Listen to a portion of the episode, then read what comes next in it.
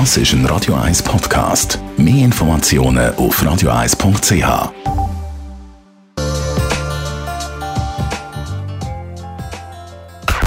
Best auf Morgenshow.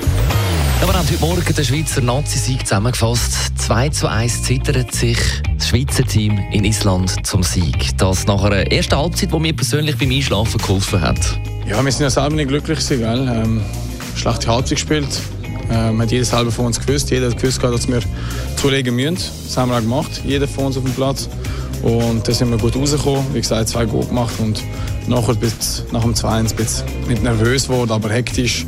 Da muss man einfach ein bisschen souveräner glaube ich, das Spiel zu Ende bringen. Dann heute Morgen die Schweizer Musiklegende Pepe Lienhardt zu Gast gewesen. Er, der ja schon mit dem Frank Sinatra Musik gemacht hat, mit dem Quincy Jones, dem Joe Cocker oder der Whitney Houston. Whitney Houston zum Beispiel ist wirklich cool mit dem so einem Manager, so einem alten, richtigen Tafeltyp. Und der gesagt, ja, live kommt nicht in Frage, wir machen Vollplayback, wir haben gute Produktion, das muss genauso tönen auf der Platte.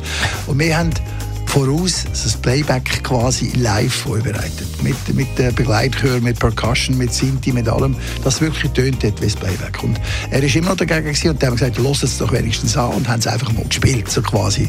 Und dann hat die Whitney gesagt, mit dieser Band singe ich live. Und Joe Cocker genau gleich, weil der Joe Cocker ist gar nicht auf Tournee gewesen, der gemeint, wir müssen einfach Vollplayback kommen. Und wir haben gesagt, wir wollen halt live spielen. Und ja, ich bin nicht, bin nicht weg und ich bin nicht am Singen. Und dann haben wir gesagt, ja, aber es wäre gleich schön, haben wir es vorgespielt. Er gesagt, okay, ich mache es mit euch. Und so oben hat es genagelt und zwar einfach wie auf der Platte. Der Pepe Lienhardt, die 72-jährige Big Band-Legende, die am Samstag in Zürich seine World of Music Tour startet und keine Angst, das wird nicht seine letzte Tour sein. Es gibt keine letzte Tournee, weder bei mir noch jetzt bei Muro letzte gegeben.